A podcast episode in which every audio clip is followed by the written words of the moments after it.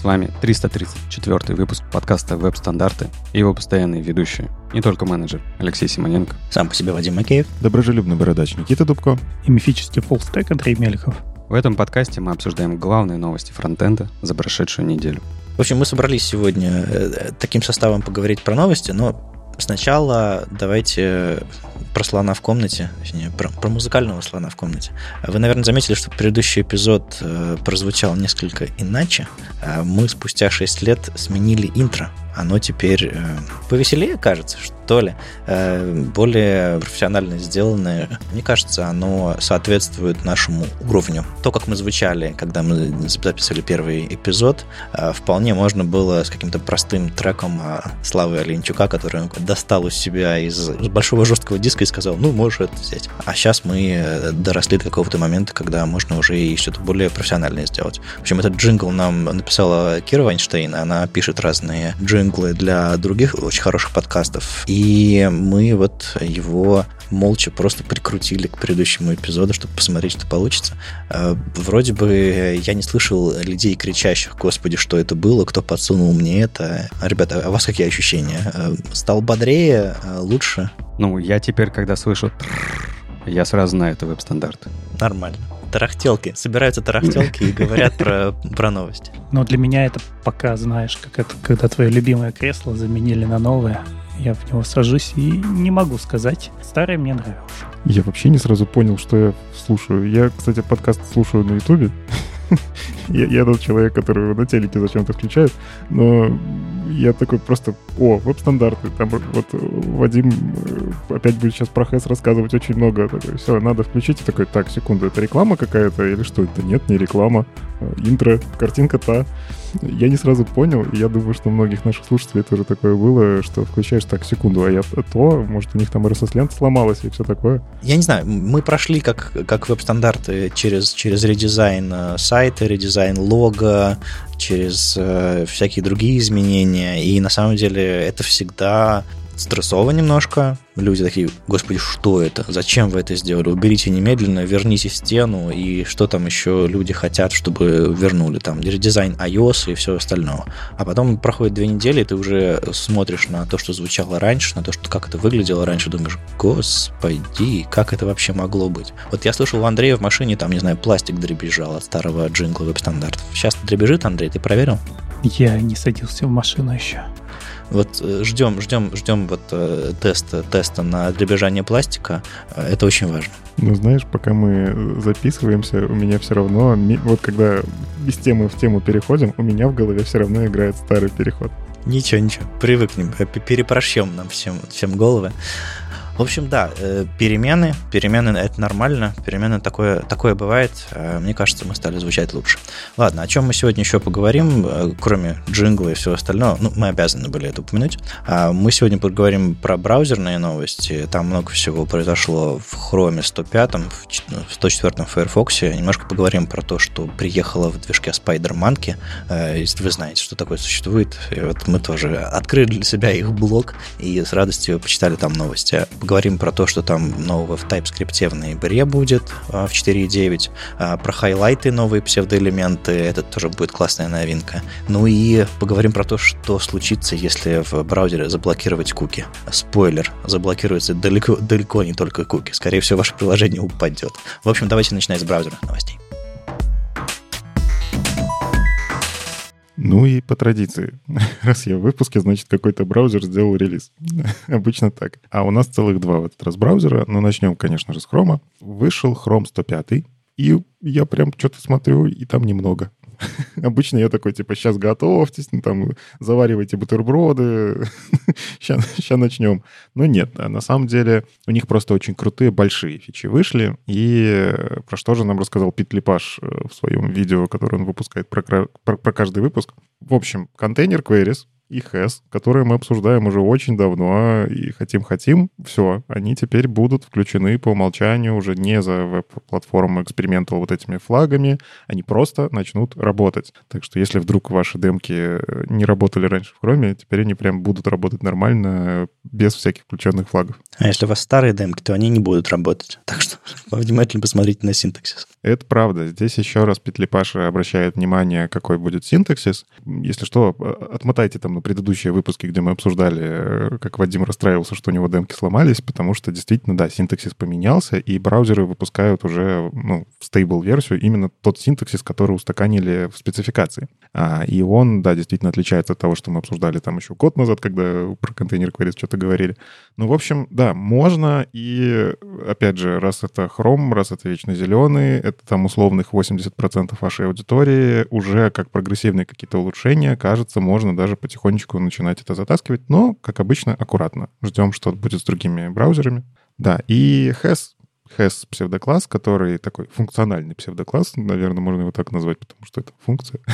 ну, там скобочки есть, обычно так функция пишется. Родительский псевдокласс. А, родительский, как его только не называли, а, но, в общем-то, да, он тоже теперь начнет работать. Они вместе с контейнер queries классно будут работать на самом деле, поэтому, наверное, так оно вместе и... Ой-ой, я придумал социальную рекламу. Типа, has, позвоните родителям. Рекламу для верстальщиков вот это. Да. Для старых верстальщиков. Угу. Опять же, можете отмотать на предыдущий выпуск э, веб-стандартов, если не слушали, как обсуждали примеры HES. В общем, это просто начнет работать.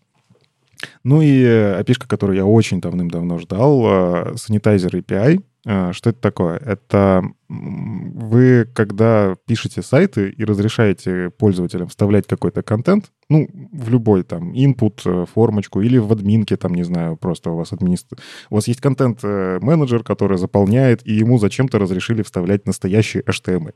Так вот, на самом деле там можно сделать всякую гадость по незнанию или по знанию, э, XSS-скрипты вставлять и так далее. Ну, то есть это бьет по безопасности, на самом деле. Ну, то есть по-хорошему, не просто так в реакте, там, например, э, dangerous HTML называется. То есть если ты хочешь вставить HTML прям на, на нативный вот просто как есть, то там прям очень неудобный синтаксис, который говорит, не надо так делать. И это все не зря. И проблема в чем? В браузере на самом деле до этого не было особо механизмов, которые позволяли настроить. Вот это вставлять сюда нельзя, а вот это можно, вот это поменяй, пожалуйста, на лету во что-то другое. Есть всякие библиотеки, например, библиотека Dom Purify, на которую тоже тут в статье ссылаются, она достаточно популярная. Есть библиотеки, но ты тащишь кучу JavaScript только для того, чтобы вот это все санитайзить. И по факту можно JavaScript этот просто отключить, и все ломается. Появилась нативная история, то есть вы просто создаете new sanitizer э, в вашем JavaScript. Это такой, получается, объект, который вы передаете в элемент, когда вызываете set.html. Ну, то есть вы у элемента вызываете метод set.html, передаете туда строчку, которую вы хотите вставить вместо inner.html, да, inner HTML теперь лучше не писать. Ну, в будущем, когда это все везде раскатится, естественно. А потом передаете в опциях там объект, санитайзер, двоеточие, и ваш объект санитайзер, который вы настраиваете. Прелесть в том, что он действительно настраиваемый. Можно почитать, э, там по спецификации много всяких есть опций. А, и, например, вы можете сказать, вот, вот эти атрибуты вообще нельзя. Вот этот элемент нельзя. А, кастомные элементы, кстати, если хотите, можете вставлять, а можете не вставлять и так далее. И эта штука начнет тоже работать работать по умолчанию в 105-м хроме. Я за ним очень давно следил, очень хотелось, и, по-моему, это очень крутое внедрение. Интересно, а почему это не расширили inner, inner HTML объектом с настройками, а прямо сделали отдельный метод set HTML? Видимо, они очень разные. Нет, потому что inner HTML — это свойство, это же не метод, ты ему ничего такого не передашь. А, точно, да, да, да. да. Ну, по факту в реализации это все-таки сеттер, то есть там inner HTML внутри вызывает кучу всякого, он не просто берет и вставляет строку, но да, а, а, а синтаксис другой, и санитайзер ты туда так просто не добавишь. Обратную совместимость ты сломаешь, если будешь inner HTML хоть как-то трогать. То есть, ну, это будет сложно. Но я хотел подушнить. Вы так воодушевленно говорите про санитайзер API, а не рановато вообще? Не поспешил ли Google здесь? Я просто напомню, что это релизные, релизная версия браузера, в которой завезли API, который меняет дом из спецификации, которая никем не принято. Извините, это комьюнити драфт. Никакой браузер, кроме Chrome, даже ну, не делал никаких попыток, может быть, может быть, к этому. Не рановато ли? Мы так все радуемся этому всему, а типа еще завтра Chrome это возьмет и выпилят? Я думаю, не выпилят. Э, ну, на самом деле, обычно я так говорю, я очень удивлен, что обычно я такой, да чем мы радуемся, еще же рано. Но да, ты правильно подсвечиваешь, что это не спецификация, которая лежит на V3C. Но э, этим занимается веб-инкубатор, который в том числе как бы и HTML5 спеку к VTVG часто приносит. А, это действительно пока еще комьюнити драфт, но я следил за обсуждениями внедрения этой штуки. Там действительно, на самом деле, основной такой драйвер этого всего был Chrome. Остальные не говорили, что нет. То есть они не говорили, что нет, мы это все внедрять не будем, но такой нейтралитет. То есть мы посмотрим, может быть, но, в общем, как-то так в обсуждениях вяло участвовали. И мне кажется, Chrome просто хочет в этом месте как бы взять и сделать. А, ну, то есть кто-то же должен показать пример. А, и на самом деле спецификация все-таки не сырая, потому что я видел ее в гораздо более сыром виде, в виде эксплейнера. А сейчас она оформлена очень даже хорошо, и я тоже, я же говорю, давно слежу за этим. А они очень много там обсуждений, какие методы, как правильно делать и как должно что работать. Это очень много обсуждалось, в том числе и разработчиками других браузеров. То есть это не только мнение Chrome. Но Chrome реализовали первыми. Может, остальные потом потянутся. Ну, я просто к чему? Что, типа, есть э, для меня более понятный процесс, когда все-таки все игроки э, участвуют в обсуждениях спецификаций, не только в обсуждениях, но и в каких-то первых подходах реализации. Пускай это будет там в экспериментальных сборках, пускай это будет за флагом, за оригинами и всеми остальными вещами, но как бы будут реализации. Сейчас реализации нету, как я понимаю, ни в Firefox, ни в Safari, а Chrome это уже пропихнул. Меня что здесь больше всего волнует? Не то, что э, Chrome пропихнул свой проприетарный API. Такое Google делает регулярно, в принципе, все нормально. Ну, громко сказано про проприетарный API, конечно, но давай. Ну, он же еще никем не поддержан, поэтому по факту так и выходит. А я вот хочу тебе ответить по поводу того, что никто это не внедряет и так далее. Firefox это за флагом с 83-й версии. С 83-го года уже за флагом. Да, именно. Тогда я вообще снимаю все свои вопросы. Ну, то есть, да, действительно, Firefox но опять же, можно предположить, что у них ресурсов на это сейчас не хватает и так далее. Они это отложили. То есть можно посмотреть, где они этим начинали заниматься, и там больше новостей про это не было, к сожалению, потому что ну, они на security, на фингерпринтинг и все такое переключились. Но зная, как Firefox относится к тому, чтобы пользовательские данные были хороши и против там XSS скриптинга они тоже выступают активно, я искренне верю, что вот сейчас Chrome затащит, а, огребет, возможно, в каких-то местах баги какие-то поймает, а Firefox такие, о, все, теперь вот мы доработаем с учетом опыта хрома и выкатим это вне экспериментального флага. И уже потом, наверное, допишут спецификацию не как комьюнити драфт, а нормально. Но вот это да. Я согласен, что это со спецификацией не очень красиво получилось. Потому что я сторонник того, что должно быть закреплено, вот так делаем. А комьюнити драфт, он не обязывает браузеры делать вот как-то правильно. То есть это как бы вроде есть документ, но это кто-то где-то что-то написал, хотя довольно официальный источник, но это все еще инкубатор. Ну да, получается, что кто-то может уже завязаться на наличие этой фичи, да, тогда проверить window.sanitizer, написать код, как он здесь указан, а потом фича поменяется. Ну, твой простейший детектор уже перестанет работать. Ну, мне кажется, столько лет спустя, как же, сколько существует э, Chrome, сколько существует стандарты, вообще современные все эти процессы, столько лет спустя никто не будет просто YOLO и внедрять, э, что попало. Ну, правда, я все-таки считаю, что как бы э, внедрение Sanitizer API э, требует какого-то sanity, какого-то, какого-то, какой-то адекватности а, от инженеров, и они бы не стали внедрять то, что не выглядит стабильно. Были истории, когда внедряли какие-то API, а потом их переписывали, переименовывали. Ну, скажем так, это, это, это будет не, не первый раз. Но, а, повторюсь, никто не любит ходить по граблям, никто не любит все переписывать с нуля и добавлять несовместимость какой-то веб-платформы. Это, это, это, это, их, это им попортит имидж. Поэтому, кажется, это все зашиплено от уверенности, а не от э, жуткой потребности. Ну, кстати, не обязательно от уверенности. Тут, может быть, все-таки как-то положение Google Chrome на рынке тоже им диктует, что можно не всегда смотреть на более маленьких игроков, потому что, ну, извините, мы монополист рынка, а делаем, что хотим. Вот, ну, это не, не к этому. На самом деле, чтобы вы меня неправильно не поняли, Sanitizer API — это очень хорошая и нужная вещь. Ее нужно внедрять, ее не хватает в... А, ну, как, когда ты пишешь вот об, обычный код каждый день, это ну, задача убрать entity какие-нибудь, э, она важная, она нужна. Понятное дело, ты все равно на бэкэнде должен это дублировать, но тем не менее, у тебя большие интерфейсы, ты иногда с бэкэндом вообще никак не общаешься. И нужно обезопашивать пользовательский ввод. Это штука, которая тебе упрощает это все. Но ты правильно, Вадим, сказал, как, я как человек укушенный к тем, что Chrome когда-то выпилил э, хорошие спецификации Adobe, которые запилили в Google. Господи, да когда что было-то? Ну, понимаешь, память долгая. В 73 году, понятно, да. Слушай, Андрей, как ты думаешь, это затащит в ноду? А зачем? Ну, на бэке, на бэке тоже нужно санитайзить. Вадим, а в ноде есть же. Что есть в ноде? В ноде есть все?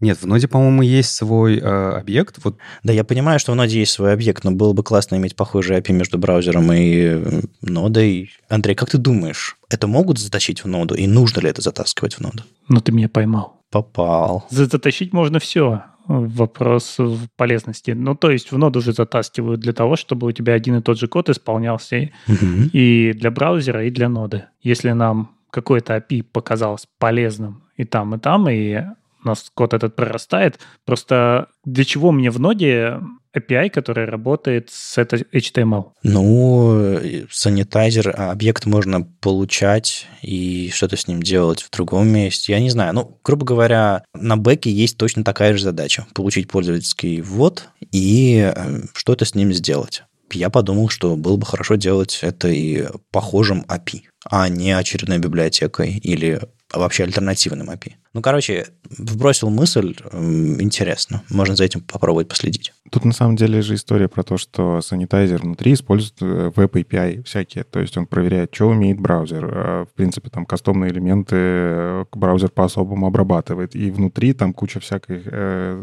оптимизации, потому что это не inner.html. Inner.html работает дико медленно, не используйте его, он блокирует рендеринг и прочее, прочее.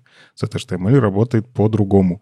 А, он там внутри стопудово какие-то делает э, припарсинги и прочие всякие штуки. Ну, то есть, скорее всего, ты просто в ноду это так легко не затащишь. Тебе на ноде нужен по факту просто кусок санитайзера, который выпиливает ненужные теги. А такие библиотеки уже давно есть. То есть полную совместимость действительно очень сложно сделать, хотя я уверен, какие-то, ну, как для совместимости, там, объект с опциями будет такой же, например, у какой-то библиотеки. Это вполне себе нормальная история. Но, кажется, это удобнее, вот, вот такой метод удобнее вставить какой-нибудь фреймворк условно, когда поддержка близка к 100% будет у браузеров, а вставлять не через inner.html, где сейчас это делается, а вот реально делать через HTML, и у тебя там в настройках какого-нибудь э, нового фреймворка или старого, там, не знаю, в, в React, ну, хотя в React вряд ли это будет, у них там своего хватает. Ну, типа, у тебя будет реально такая история, что он подтянет эти настроечки, уберет все ненужное. То есть даже если ты плохо написал код и написал то, что нельзя, у тебя уже на самом клиенте а, будет немножко по-другому. В общем, фантазии. Тут надо смотреть, как это будут реализовывать, но классно, что, да, api такая в браузере теперь есть,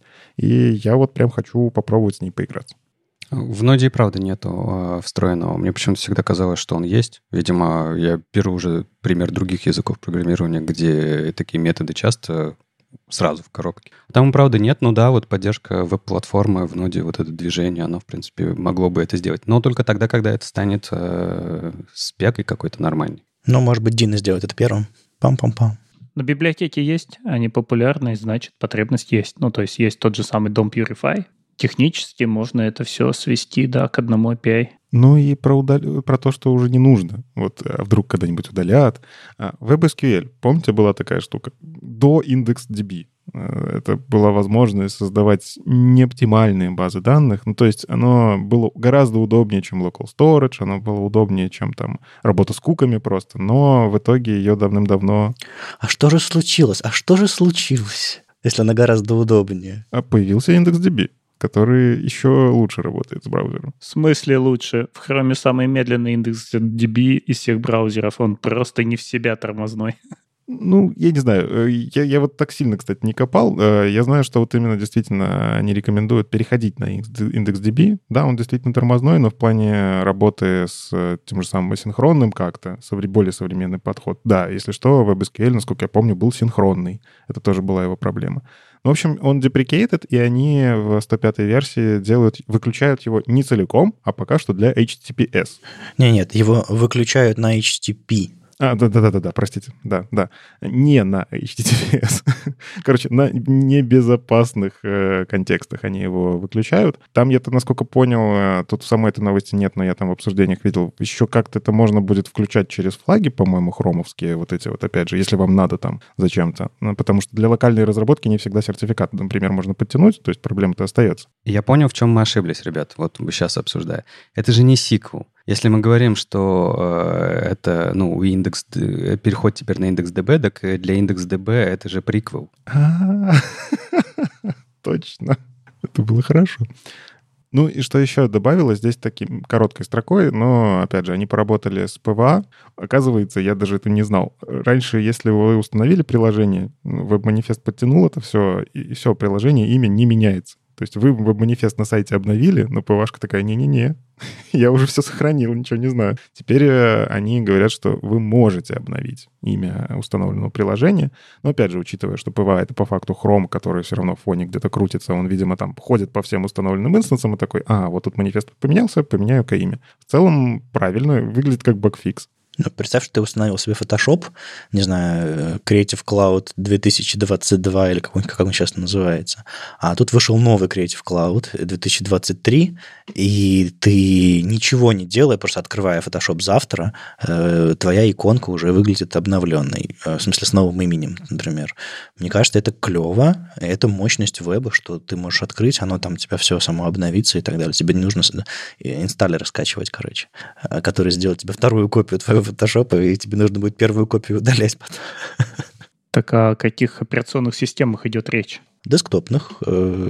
Десктопные и мобильные, тут написано так. Ну, понятно, что на... Вряд... Я сомневаюсь, кстати, что они смогут это на iOS сделать. Ну, типа, на iOS это все-таки просто иконка. Но на iOS хрома нет, извините. Ну, как? Иконка хрома-то есть? Не, ну, на iOS только через Safari можешь установить PWA, и Safari такой пока не поддерживает и вряд ли будет поддерживать. То есть, да, мы говорим про то, те варианты, когда вы, вы из хрома ставите PWA, и он у вас и на десктопе, и на мобилках э, кидает ярлыки, которые запускают инстанс хрома без интерфейса хрома. Ну, еще в PWA они затащили интересную историю, а, мы тоже как-то обсуждали. Window Controls Overlay API называется. Но если коротко, это вы можете PWA, когда у вас есть отдельное приложение, а, вот это бесполезное пространство, которое в браузере обычно кнопками всякими заполняется, вы можете заполнять своими элементами. И я видел классные демки у Томаса Штайнера, даже не демки, вот его приложение, которое в SVG переводит, растр, он там прям активно его использует. И действительно, это такой пример, где полезно используется вот этот э, раньше пустое пространство в PVH, которое было. Сейчас оно заполняется там, то есть вы можете унести какие-то элементы, куски шапки туда. А, понятно, что оно не интерактивное, то есть это по факту такой стенд с лейблами. Но что-то с этим сделать можно, и оно тоже теперь включено. А в 105 версии вы, если там уже добавляли это себе как чтобы поиграться, оно просто ваши пользователи, которые обновят свой Chrome, у них станет чуть красивее. А, в общем, я даже посмотрел, а, как, как, как это, как меняется вот это как раз приложение Томаса Штайнера, когда включено и не включено, оно действительно ну, выглядит просто приятнее и меньше места загромождает. Оно выглядит десктопнее собственно, десктопные приложения это могут делать, так почему бы PWA тоже это не разрешить? Там, естественно, есть какие-то ограничения, они давно это уже Origin Trial крутили, и вот теперь очень-очень э, здорово, что такое можно делать. То есть, условно, у вас какой-нибудь, Spotify плеер установлен как PWA-приложение. Вы можете какие-то вещи туда выносить. Ты говоришь, Никита, интерактивность там не работает, но, не знаю, название трека или, не знаю, там какой-нибудь статус проигрывания, может быть, что-нибудь такое крутить там, или какую-то информацию о ваших письмах, или еще что-то такое. Ну, то есть куча мест, э, которые, в общем-то, на виду, которые сверху вашего приложения. Очень классный API. Еще один шаг в сторону десктопных PWA, которые похожи на десктопные приложения. Ну, я про интерактивность имел в виду, что с пользователем взаимодействовать нельзя. Вы можете ему что-то показывать, но получать от него клики здесь, конечно же, нельзя, иначе... Uh-huh. Хотя, не знаю, может, когда-нибудь это затянут.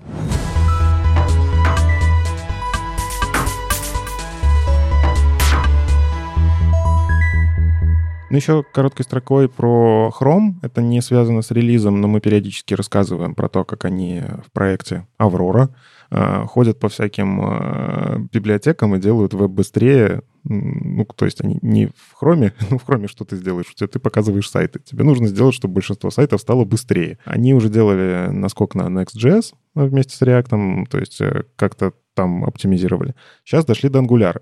Кстати, интересно, что до Angular они дошли чуть позже, учитывая, что вроде как Angular у них там где-то соседний отдел, наверное, я не знаю, хотя это и open source в том числе. Ну, в общем, они, опять же, тут статья про то, как они посмотрели, что э, у нас в интернете так-то картинки много где используются, на 99,9% э, веб-страниц есть, оказывается, внезапно картинки. А, и ну, уже давным-давно тоже есть куча статей, что то, как вы грузите картинки, очень сильно влияет на, в принципе, скорость загрузки сайта. Уже там э, ленивая, не ленивая загрузка, а нужно ли вообще рисовать, а декодинг когда включать, не включать. В общем, они подготовили как-то MVP для директивы ng optimized image. А, Причем интересно, что они это сделали директивой, то есть это не то, как сделано в том же самом Next. А, вы берете используете компонент, а вы пишете, как это ангулярщики делают вот с Э, синтаксисом э, через собачку. Декоратор. Да-да, декоратор. ну, я не могу просто все еще называть это декораторами, потому что декораторы в ECMAScript и в TypeScript и в Angular, ну, в общем, это такое очень разные вещи. Кстати, может, мы сегодня про это еще поговорим. Но суть в том, что да, они по факту затащили все ту же самую логику. Вы можете настраивать, во-первых, самое классное, они обращают внимание, что, ребята, у нас пикчер есть, не используйте только AMG. А, ладно, если используете AMG, там и SRC-сет есть. Не надо тащить одну и ту же картинку на все разрешения. Вам не нужна картинка на 2000 пикселей по ширине на устройстве 300 пикселей по ширине. Вот. И они обращают на это внимание, что да, мы затащили в эту директиву. Вы можете указать, э, какие картинки подгружать э, на каких разрешениях. Они, естественно, затащили туда историю про декодинг, который вообще по умолчанию, в принципе, если ставить iTink, вроде все нормально. Кроме самой первой картинки, которая должна вот прям быстрее всего рисоваться. И ленивую загрузку. Самое классное, что они сюда еще внедрили, и вот это как раз особенность вот этого ангулярного, что директива по факту влияет на глобальное э, окружение вокруг твоих компонентов, то есть ты по факту как-то имеешь шину общения со всем приложением.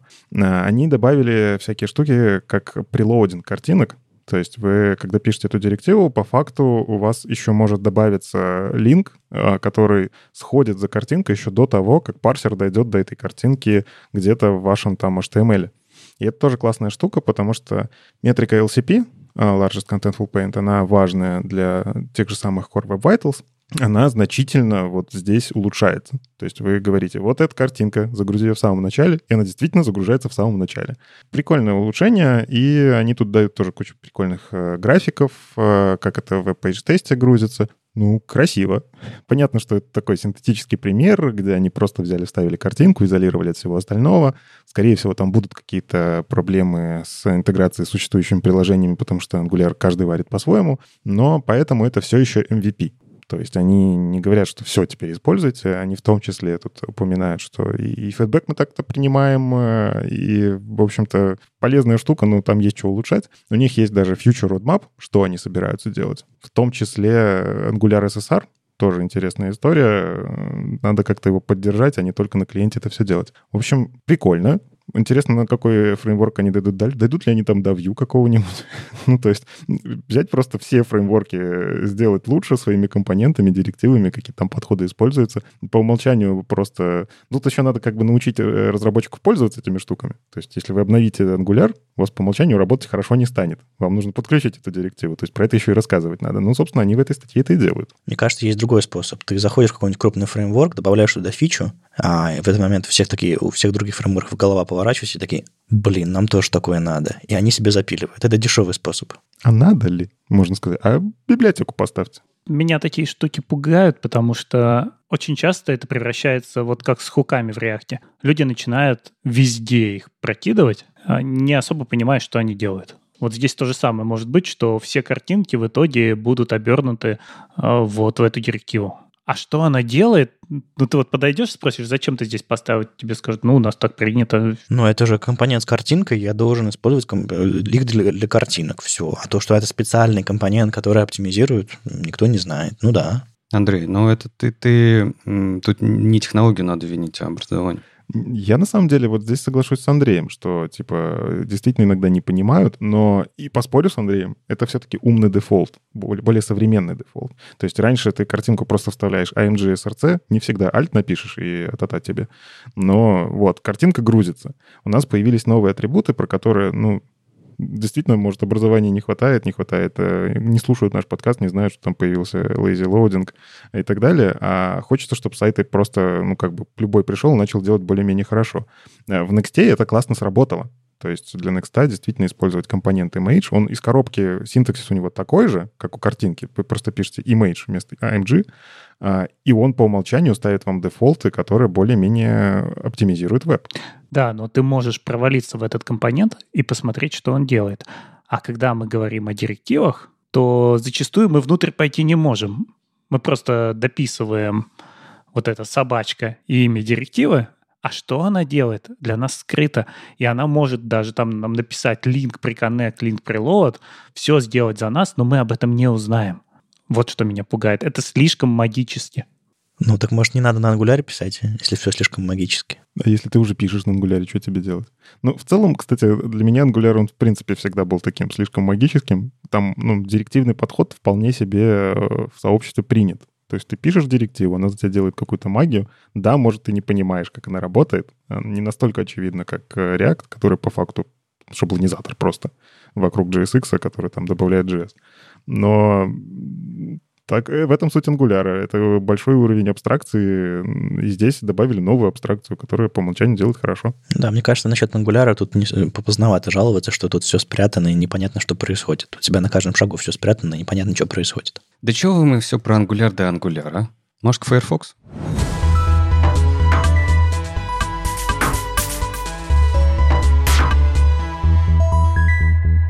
Давайте про Firefox.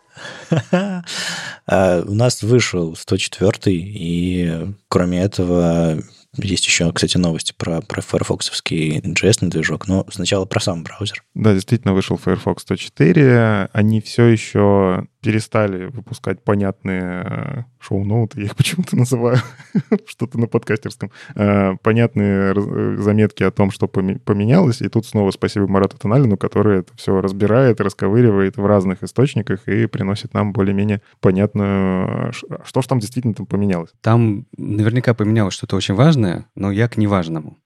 как обычно, извините. А, я просто увидел, что они там поддержали субтитры в Picture-in-Picture для Disney Plus и Washington Post, и я немножко выпал в осадок, потому что я такой, ну, может, есть спека для этого есть какая-то или нету? Ну ладно, не знаю, есть там спека какая-то для этого или нету.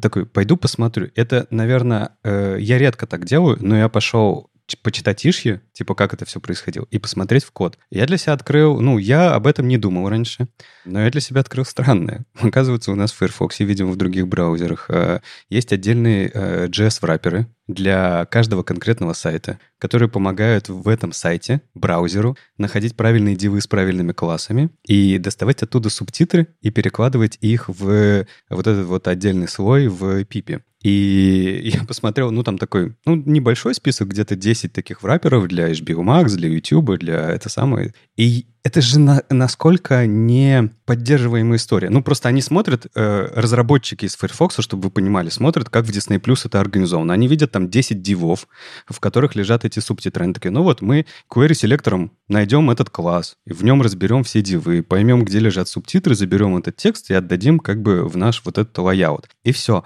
Но Disney Plus завтра выкатывает обновление, раз, разрабы, фронтендеры Disney Plus, и типа, и все это ломается. Более того, самое смешное было, это знаете, что это как они обсуждали это еще. Чувак пришел такой говорит, у меня это самое плохо субтитры Disney Plus в Firefox и в PIP относятся. Чувак такой приходит, слушайте, ну, возможно, проблема есть, но у меня нет подписки Disney Plus, не могу проверить.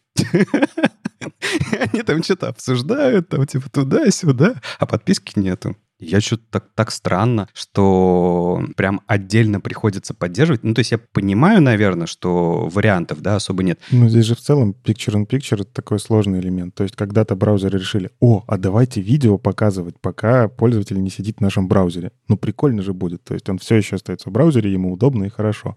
Видео сделали. Ну, типа, так видео вы, выцепить там или как он еще показывается, можно. А выяснилось, что разработчики-то вокруг этого кучу всего навязали, в том числе числе субтитры, в том числе еще какие-то кнопки полезные, и ты по факту ломаешь пользовательский experience в некоторых местах. И здесь, э, мне кажется, все-таки здесь это хорошая штука, что Firefox как-то не ломает пользовательский опыт а, и сохраняет свою аудиторию, потому что, условно, вот я подписчик условного там Disney+, а, я смотрю в Firefox, вот люблю Firefox, но вот именно Picture-in-Picture не работает. И что я делаю? Я пойду в Chrome заключу, включу Picture-in-Picture, если там субтитры работают, то и ладно. А, да я, я с тобой согласен, они как браузер, наверное, делают правильно. Я больше всего удивился в том, что спеки для этого, оказывается, нет, который бы каким-то образом это стандартизировало. То есть я не знаю, может быть, она есть, но так как Firefox себя ведет, подозреваю, что, видимо, там что-то не хватает, если даже она и существует. Чтобы это делать более стандартным образом, потому что, ну, явная же проблема, да, это же еще в разных э, системах, операционных системах надо по-разному реализовывать. Каждый браузер это реализовывает. Ну, то есть, типа, есть место для спецификации для стандартизации этого процесса. Но вот почему-то то ли его нету, то ли непонятно. Мне кажется, здесь речь про совместимость с конкретными сервисами, а не про спеку. И если конкретные сервисы не делают что-то по спецификации, скорее всего, Firefox такой, ну ладно, нам было бы классно поддерживать эти сервисы, они важные и нужные. Ну, я скажем, есть видеотег, есть специальные теги для субтитров, есть специальный формат файлов для субтитров разные. То есть, кажется, все, все детали конструктора есть, его просто нужно собрать. И, видимо, разработчики Disney Plus и Washington Post и других сайтов этого не сделали. А Firefox приходится вот выкручиваться. Это моя гипотеза. Да я бы с тобой согласен был бы, если бы там не было в списке YouTube, которые уж с помощью команды Chrome в Гугле могли бы это реализовать, наверное. А вот это вопрос. Надо, надо копать. А вы задумывались, что субтитры сами по себе э, не то чтобы очень классно специ... как спе... спецификизировать. Почему? SRT-формат очень... SRT-формат есть, но как он реализован во, все, во всем мире? Ну, то есть, по факту, когда ты крутишь видео, опять же, из-за антипиратства и невозможности скачивания и так далее, очень часто это просто кастомная нашлепка поверх твоего видео, которое идет. И у разных сервисов оно действительно реализовано по-разному. То есть, по-хорошему здесь решение — это взять и привести все сервисы, которые э, вещают на миллионы людей, э, чтобы они нормально, правильно использовали субтитры, параметры, а уже потом оно в PIP само подтянется. Но это почти невозможно. Подожди, и ты был бы прав, если бы прямо сейчас э, все те же самые правообладатели, типа Disney Plus, не вставляли это прямым текстом в дивы в HTML-сайте. Речь же о чем? У них есть свой плеер, кастомный на сайте, который эти субтитры уже показывает. Но когда мы это отправляем в PIP, а, видео-то отправляется, а текст не отправляется. То есть, на самом деле, они этот текст и так уже отдали, ну, по сути, типа, в общий доступ он никак не защищен ни DRM, ни DMCI, я не знаю, чем там можно было бы это защищать. Он в, в дивах лежит. Ну, то есть, типа, какая разница положить точно так же SRT? Не, ну, а я думаю, они просто делают так, чтобы ты, открыв э, DevTools, не, не мог просто скачать файл, а они, как, не знаю, как видео отдают э, кус, кусочками, чанками маленькими, потом сшивают на клиенте, так и с субтитрами. Они отдают их в дивах, их, их сложновато потом из них сделать отдельный файл. То есть, грубо говоря, веб как, как, как платформа готов к тому, чтобы у тебя видео был видеоплеер, потоковое видео с сервера и субтитры отдельным файлом. Это все гораздо проще спиратить, поэтому веб начинает, вот, вернее, веб-компания начинает из простой веб-платформы делать сложную, сложное месиво, с которым Firefox потом приходится разбираться. Да, здесь же просто есть видеопоток, который браузер может взять и отбросить в какую-то картинку. А вы хотите, чтобы вместо видеопотока шла какая-нибудь матрешка, в которой внутри уже будут и субтитры, и все остальное. Ну, это было бы идеально. Ну, на самом деле, я сейчас посмотрел, что спек-то есть, э, веб э, VTT. Да, да, да. А, веб-видео текст трек формат. Вот. И в одной иш, и, из ишей, ну, то есть Disney Plus это, в принципе, не поддерживал, а Washington Post э, пытался, и у них э, они поддерживали веб VTT, который Firefox у себя поддерживает, но у них э, почему-то был установлен флажок Hayden, Видимо, это как... Я не разбираюсь в этом, к сожалению, но, видимо, этот флажок не позволяет это потом каким-то образом показывать, поэтому вот и им пришлось а, внутри браузера искать воркараунды для того, чтобы на Washington Post в пипе показывались субтитры. В общем, банк с пауками, Firefox пытается разобраться. Вот такая ситуация. Но только пахнет это решение оперы. Пахнет браузер, файлом browser.js, да-да-да. А у них там много прям, у них прям, знаешь, youtube.js. Я вам, кстати, скинул э, код э, youtube.js в чатик, если вы хотите посмотреть. И, наверное, скину это в шоу-ноты, если захотите вставить это. Добавим шоу-ноты обязательно. Ну ладно, из э, как это перейдем немножко к разработческому, на что мы все-таки можем повлиять э, и что мы можем использовать. Мы долго говорили про неважное, и наконец. Да нормально, что, затронули классную тему. Но а, все сессии в JavaScript и в доме тоже появились э, немного, но интересные вещи. Если вы используете scroll snapping, есть такая в CSS возможность, вы можете сказать, вот э, когда скроллишь, останавливайся вот здесь, пожалуйста. Э, вот здесь у тебя по левой границе, по центру, по правой границе. Достаточно удобная штука, которая, ну, я искренне верю, когда-нибудь, э, когда она везде-везде будет хорошо работать без багов, это можно будет много JS-слайдеров выпилить, ну, которые исключительно используются слайдеры для вот как раз вот этого вот скролла. Понятно, что если там какая-то функциональность, не делайте это все на CSS. Есть фантастический доклад Адама Аргайла на CSS Day конференции, которая прошла там в мае, по-моему. Прям у него количество демок и всех вариантов, которые с использованием scroll snap зашкаливает, и ты прям вот очередной слайд, слайд он листает, этот JS можно выпилить, этот JS можно выпилить, этот JS можно выпилить, правда. Они, Chrome очень здорово поработал над scroll snap, и посмотрим, как другие браузеры будут догонять. Но вот Firefox, кажется, догоняет. Ну, не просто догоняет, у них на самом деле он достаточно давно реализован, просто там был баг, который тоже я с ним сталкивался э, в демках. У вас когда что-то меняется на странице, ну, не знаю, у вас там какая-то гридовая, например, разметка, вы вставляете блок в серединку, и автолейаут взял его, переместил этот э, контейнер. Проблема в том, что Firefox в этот момент не включал пересчитывание, то есть он один раз, видимо, рассчитал координаты и дальше с ними работает, и все ломалось. А они это починили, то есть если там на Resize оно еще более-менее работало, то теперь, когда у вас контент динамически меняется, тоже все красивенько пересчитывается. В общем, просто стало удобнее баг починить. А вот в JavaScript затащили прям хорошую вещь. Find last и find last index. Э, это методы массивов и типизированных массивов. Очень хорошая вещь. Почему? Потому что, ну как, есть метод find, да, find index. Вы ищете первые элементы. Но у меня часто в работе возникает такое, я хочу найти последний элемент, который соответствует. И что тут надо делать? Вы берете по всему массиву идете, который последний сохранился, там, э, оставляете. Или что, что еще хуже, вы можете сделать реверс массива, то есть еще и память расходуете и время. Там ищите find index, потом это инвертируете. Ну, короче, ну такое. А память не расходуете, потому что это мутирующее. Кстати, да, реверс. Ну, все равно он там же э, в моменте что-то меняет. Ну, короче... Это еще хуже. Я в моменте. Воу, воу. Ну, в общем, э, поддержали наконец-то эти методы. Эти методы уже в ECMAScript как бы давным-давно берите, используйте. Вот оно есть в Firefox. А, и можно будет, опять же, какие-то кусочки полифилов, там, от ладеша еще что-нибудь э, потихоньку выпиливать. Понятно, что нужно дождаться, опять же, каждый раз напоминаю, когда это в браузерах прям стабильно-стабильно, но, опять же, можно динамически загружать полифилы при желании. И э, из того, что интересно, фокус мы обсуждали, фокус Visible, Вадим как раз говорил, появился, там появилась опция, что можно, при, когда вы вызываете метод фокус, а, устанавливать фокус Visible, и у вас фокус включается программно. Firefox тоже это поддержали. То есть это теперь становится кросс-браузерной вещью, не только в Chrome работает. Мы уже обсуждали, как это работает, но сами не очень поняли тогда. Вот, теперь можно будет и в Firefox это подебажить. Э, но суть в том, что да, теперь вы программно можете, когда устанавливаете фокус, сказать, я хочу, чтобы вот неважно, выключено оно там все сессии, не выключено, я хочу, чтобы оно было показано. Причем здесь классное э, замечание есть, что в принципе браузер для повышения доступности иногда игнорирует, выключили вы этот фокус или нет, он все равно возьмет и вставит вам этот фокус, потому что пользователю это надо. А, есть такие браузерные дефолты. Еще из интересного, я вот просто не знал, что стили можно выключать, не убирая класс.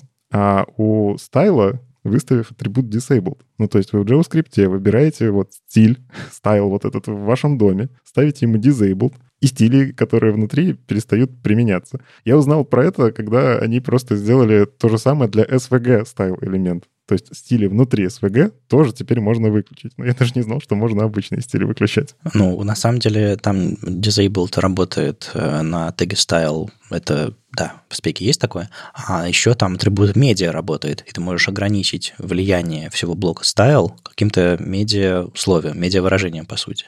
И ты можешь применить какие-то стили для темной, для светлой темы. Я сейчас э, код как раз писал, и мне нужно было для внешних линков применить э, медиа атрибуты, но в Safari бажил, поэтому я контент внутрь положил э, прямо в страницу в HTML-код, и я ставил те же самые атрибуты медиа, они тоже работают прекрасно, как и для внешних линков с CSS. И теперь ты можешь сделать то же самое в стайле внутри SVG. Не то чтобы я часто это делаю, но э, классно, что... Причем там еще заметочка, что э, атрибут disabled они в SVG не добавили. То есть он в HTML работает, а в SVG он будет работать только через JS на API. Ну, ну ладно, хоть так.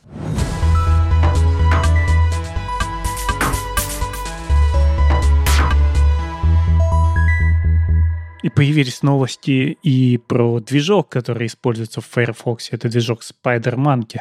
Напомню, что у нас есть несколько JavaScript движков. Это V8 в Chrome, SpiderMonkey в Firefox и JavaScript Core в Safari. Есть еще другие движки, но это основные. Более того, Spider-Monkey можно даже на сервере запускать. И мы когда-то жили на Spider-Monkey до того, как появилась нода. У нас вот э, в Яндекс Деньгах на бете крутился Spider-Monkey, потому что он поддерживал кусочки из ES4, которые нам нужны были. В общем, движок до сих пор жив. И про него даже выходят какие-то новости о том, что в него добавляют. Например, они добавили уже полностью поддержку Shadow Realms Proposal. Это такой пропозал для изоляции вашего JavaScript. То есть у нас есть iFrame, у нас есть на ноде VM Modules, у нас есть V8 изоляты, и вот теперь есть еще вариант Shadow Realms. Когда это надо, когда у нас код какой-то прилетел небезопасный, например, какой-нибудь мы вставляем чужой модуль, мы его можем засунуть внутрь вот такой изоляции и с ней уже общаться, ну вот как мы сегодня говорили про Sanitize, это тоже для того же примерно. Ну, вообще Shadow Realms — это, ну, для меня лично большая история. То есть мы тут э, мельком вроде по ней проходимся, но а, если что, этот API должен был появляться еще вместе с ES6 спекой. А, это, это proposal в, в JavaScript, то есть это в TC39 да, должно идти. Он сейчас в Stage 3. То есть э, можно ожидать, что в следующем году он уже появится в версии ES 2000, какая там, 23 будет. Вот, и сейчас, э, ну, так как уже Stage 3, его имплементируют в, во всех браузерах. И чем хорош Shadow Realms? Ну, для меня, во-первых, если упрощенно да, говорить, это такой э, лучшая версия Евала, то есть вы можете э, выполнить, э, как там, выполнить или интерпретировать, не знаю как. Ну, короче, любую строчку кода вы можете э, запустить. И э, в отличие от Eval, оно будет запущено в своем собственном контексте, глобальном контексте. Э, оно не будет влиять никак на э, весь ваш контекст. Э, соответственно, оно нигде никак никого не потревожит, по идее.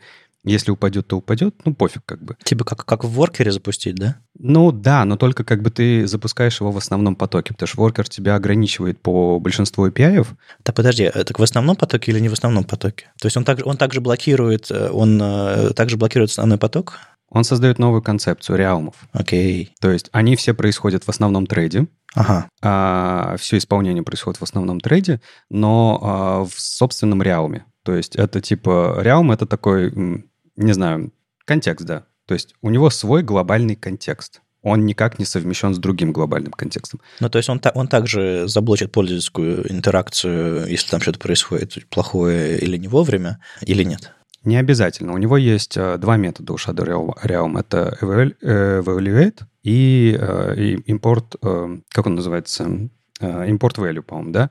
И value это он синхронный, import value он асинхронный. Соответственно, если ты хочешь э, вызвать код э, асинхронно, чтобы он тебя не блочил тред, то ты, ну, поступаешь соответственно. Если синхронно, то поступаешь соответственно. Вот. И Shadow Realm очень похож, в принципе, по своей специфике на e-фреймы. Ну, на любой фрейм.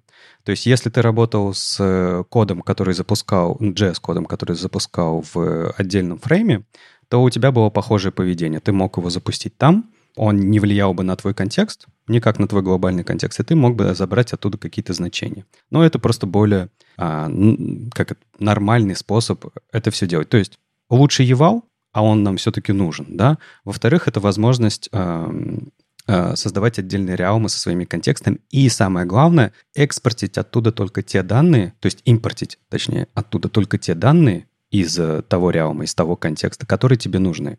То есть захочешь ты какую-то переменную, которая у тебя там вычислилась, ты ее только заберешь, все остальное ты забирать не будешь. То есть здесь как модули работают, у тебя JS-кусок э, в Realm экспортит какие-то значения из, или функции, и в, внутри Realm ты в том числе можешь подключать отдельные э, либо, если тебе надо. То есть это, это отдельный э, целый э, JavaScript-кусок у тебя в браузере, который запускается в отдельном контексте, который весь исполняется, все пересчитывает, все делает, что нужно, а твой основной контекст может просто забрать из него те данные или функции, которые тебе необходимы. Ну, в общем, это впервые появилось в SpiderMonkey и пока выключено по умолчанию. А я, кстати, не знаю, впервые, э, появилось ли это впервые в Spider-Monkey, потому что я вроде где-то читал об этом чуть раньше, до файрфоксовских новостей. Но, может, ты про Proposal читал сам? Может быть, может быть. Но мне вообще эта идея очень нравится. Она вот прям в, те, в тему приходит, потому что, на самом деле, большие сайты, а, если вот ты а, работаешь с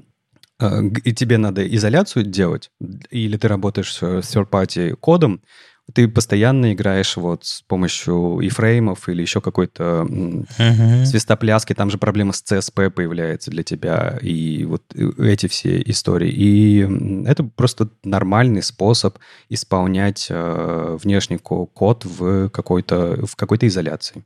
Более того, он совместим с VM-модулями в ноде, и поэтому мы сможем переехать в ноде уже не использовать ту изоляцию, которая в ноде встроенная, а скорее использовать вот эту стандартную обертку, которая у нас и в браузере работает, и в ноде одинаково. Это тоже круто, да. Знаете, вот за, за последнее время в JS добавляли такой, типа, э, ну, для меня, скорее, синтаксический сахар. Ну, мало каких-то было а, больших историй. Больших историй и которые можно применять часто. Вот э, это, даже если на это смотреть просто как на правильный евал, это удобно. Но, Леш, у тебя, кажется, больше болит, потому что вы все-таки делаете школу, где люди постоянно в каких-то песочницах запускают код. Ну да. В моей работе редко встречаются такие задачи. Подожди, что ваши пользователи в админке не могут JS вводить или что? Ну, конечно, нет. Не, ну а ты third-party либры не приносишь? Не используешь? ты предлагаешь все чужие либы заворачивать в свой отдельный контекст. А было бы правильно, согласись. Но это будет дорогостояще. Для кого? Для браузера. Ну, это нам надо сначала, подожди, чтобы так судить, нам надо сначала замерить это все, то есть насколько это реализовали в браузерах. Мы же не знаем с тобой. Мы же любим не так, мы же любим все затрешейкать и забандлить в один огромный такой JavaScript, а не заворачивать каждый чужой модуль, как он есть, в какой-то изолированный контекст, к которому мы будем стучаться через опишечки. Смотри, с, с технической стороны ты просто используешь а, асинхронные вызовы там, где это тебе надо, в тот момент, пользовательского действия, где ему это потребовалось, да, а с точки зрения интерфейсной ты реализуешь оптимистичный интерфейс, который как бы тебе тоже это нормально для пользователя показывает. И вот ты, ну, я не знаю, что лучше, завернуть это все в один бандл и типа сделать так, чтобы он побыстрее загрузился, либо сделать вот оптимистичный интерфейс, который асинхронно будет тебе подгружать то, что надо в тот момент, когда надо. Но это как веб-компоненты. Такой же вопрос. Ну да. Или мы делаем кучу маленьких изолированных островков, или мы собираем все в одно супер оптимизированное такое вот нечто. Ну, непонятно, да. Каждая команда разработки будет выбирать для себя свой подход. По-моему, и тот, и тот имеет э, право на существование. Что еще интересного в Спайдерманке? А еще интересно, что они начали имплементацию пропозала декораторов. А каких? Каких-каких? ECMAScript декораторов. Не Angular и не TypeScript, а вот тех самых, которые доехали до Stage 3, по-моему, в июле ну, в этом году доехали, поэтому нас все-таки ждут рантаймовые декораторы, несовместимые с декораторами из TypeScript. Ну, подожди, подожди. Там TypeScript тоже над этим работает. Работает. Должны были. Но это мы обсудим отдельно. А, а вот то, что у нас доезжает в браузер, это интересно. То есть можно будет уже не собирать весь этот код э, в какие-то... Ну, то есть ты пишешь декоратор фантазийный, причем не TypeScript, опять же, есть э, бабель плагины, которые это все разворачивают. Ну как, ты не все декораторы можешь так заиспользовать, к сожалению, потому что декораторы — это все-таки фича языка, которая добавляет новые возможности. Но с какими-то ограничениями ты уже сейчас можешь что-то писать, он тебе это развернет в функции, которые что-то работают. По факту, то есть мы сможем оставлять их э, в коде, и они даже будут работать более правильно. Они работают иначе. То есть те декораторы, которые у нас есть в TypeScript. Это нечто, что у нас там статически превращается в наборы вызовов функций, а новые декораторы — это рантаймовая фича, поэтому ее сложно сравнить. Но, Андрей, а ты можешь сказать вот для себя, как э, для человека, который постоянно пишет код, почему тебе это было бы удобно? Мне ни зачем не нужны декораторы, если честно. Я понял. Нет, ну понятно, что их идея в том, что ты можешь эм, как-то красиво отделить э, от бизнес-логики, например, какие-то внутренние реализации. Декорировал функцию как функция с лодером или еще что-то в нее докидываешь, вот, и оно уезжает куда-то туда и не мешает тебе читать код. Ты начал читать, о, моя функция называется так, она декорирована такими-то вещами, значит, в ней там будет, я не знаю, там, ну, например, э, для React можно задекорировать use мема. Все, она мемоизированная, я больше нигде не пишу там экспорты, она сама уже в самом начале я понял, что она мемоизированная, и дальше пошел писать все остальное. Но мне всегда не нравится, что это куда-то отбрасывает очень далеко весь этот код, и мы не знаем, что там на самом деле. Делаем блэкбоксы такие. Тем не менее, фичи пилятся, а все продолжается. Кому-то это нужно. Кому-то это нужно, и есть большие любители декораторов. Но в очередной раз. Но я надеюсь, что когда вот они зарелизятся, мы увидим, как, как будут изменяться библиотеки, и мы узнаем, насколько это все совместимо, насколько это нужно в текущем виде. Потому что эта фича уже была у нас, ее отбросили назад, ее переделали, и она снова доезжает, и, возможно, опять она кому-то не понравится, потому что то, как оно будет бежать в реальном коде, мы еще не знаем. Пока это все очень сложно обсуждается. Ну, хорошо, что оно доезжает. Мы наконец-то можем попробовать, как оно работает в рантайме, а не транспилированное, потому что, как я уже сказал, это не совсем одно и то же. То есть мы не можем изобразить декораторы через просто транспиляцию в обычные функции. Ну вот Spider-Monkey начали реализацию. Посмотрим, когда они э, закончат ее. Ну и в целом больше, наверное, нечего здесь отметить. Да, улучшение, улучшение. Ну, а модернизация JS-модулей, они какие-то вещи допиливают, которых, кажется, которые в V8 есть, а, а в Spider-Man еще не было, нет? Э, импорт, импорт мэпы, модули в воркерах, этого, этого в V8 еще нет? Для этого надо активно пользоваться, наверное, Spider-Monkey, чтобы замечать такие изменения. Вот я как человек, который пишет на ноде, для меня к сожалению, важно то, что довозит в V8, а не то, что довозит Spider-Monkey. Если, в общем, если вам интересно, что делает Spider-Monkey, они ежемесячно публикуют э, у себя в блоге newsletter, э, и, точнее, раз в два месяца. И они там рассказывают, что появилось в последних двух версиях Firefox. То есть у них такой раз в два месяца выходит. Так, э, допустим, вот то, что мы сегодня обсуждали, это был Firefox 104-105, и что они... Ну, видимо, у них такой двухмесячный цикл разработки, что ли, релиза не знаю, или они просто объединяют релиз-ноты вместе. А, читайте. Там много всего, понятное дело, достаточно глубоко от инженеров, которые разрабатывают JS-движок. Так же глубоко, как в блоге V8, например.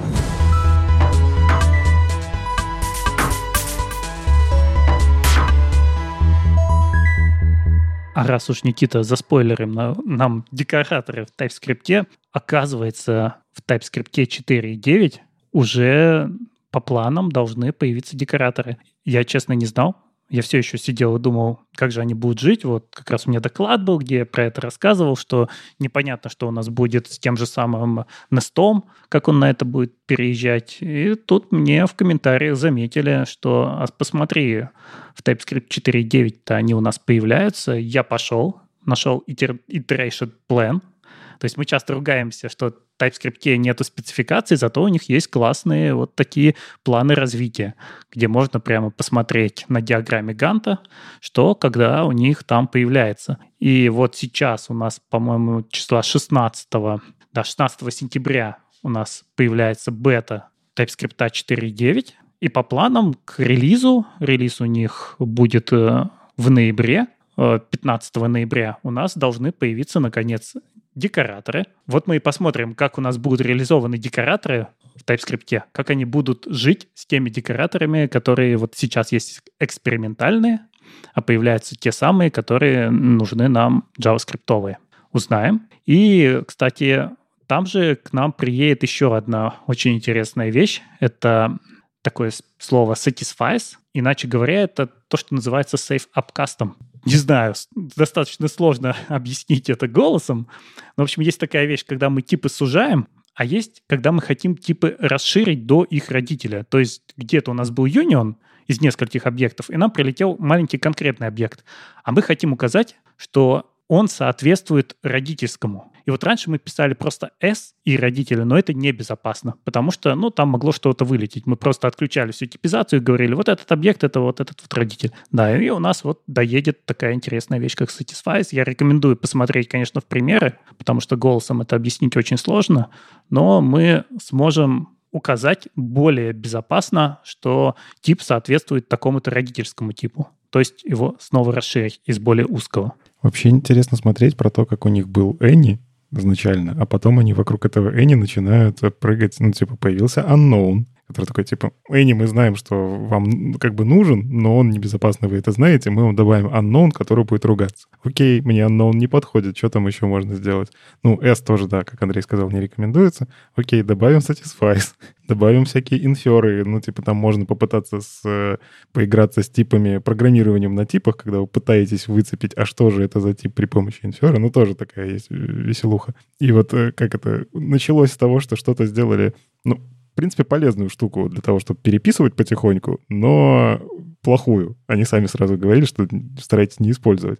И теперь обмазывают это все новым синтаксисом. Но это не только из-за того, что мы как- как-то там хотим старый код привести к новому, есть реальные задачи. Когда TypeScript слишком умный, и мы написали, э, что какая-то переменная, она... Ну вот там как раз у нас был пример, если посмотреть, самый базовый, что мы написали, что переменная равно true, а потом ее как-то помутировали в другой функции, мы об этом не знаем. TypeScript не может вывести, что она мутировалась, но он очень сильно сузил ее тип. Он уже не boolean, а он прямо его вот до true сузил, и мы хотим снова его расширить до базового boolean. И такие задачи возникают в коде. Да, это не всегда хороший код, но, но он есть. В общем, все это красивое выйдет 15 ноября с TypeScript 4.9, да? Да, и я прямо очень жду, что же случится в мире фреймворков, построенных на декораторах после выхода TypeScript 4.9. Я вот, кстати, заметил еще интересно, у них есть как-то investigate per file settings. Они по факту линтер заносят в комментарии от TypeScript. Ну, сейчас поясню свою мысль. Сейчас есть возможность настроить TS-конфиг на весь проект. При желании вы можете эксклюдить какие-то файлы и так далее, но по факту ошибки, которые выводятся внутри, они чаще всего все-таки вы линтер прикручиваете, и у вас там, он говорит, вот здесь все плохо, либо вы целиком компилируете файл, пытаетесь понять, что... или весь проект. Вот. А, в общем, суть в том, что вы можете, как они это предлагают, написать TS и вот настроечку, которую вы обычно пишете в конфиге, на уровне файла. Например, у вас, не знаю, там есть какой-то клиентский файл, э, очень сильно завязанный на Windows, который с ним всегда сложно работать. Ну, то есть Windows расширять типами — это отдельный вид э, неудовольствия. Э, вы можете, например, сказать, окей, вот в этом файле Any можно. ну, то есть я не хочу страдать, ну, то есть у меня строгий действительно режим, я хочу писать код, покрытый типами максимально, но с Windows вот не успеваем, релиз срочно, э, хочу, чтобы компилировалось, и не хочу эксклюдить файл целиком, потому что все остальные фишки TypeScript я хочу использовать. И как обычно тут делают, тут, э, к сожалению, ты либо выключаешь на всем проекте строгий режим и линтерами пытаешься бить по рукам, и потом выключаешь TS-линт на конкретные какие-то строчки или там на файл.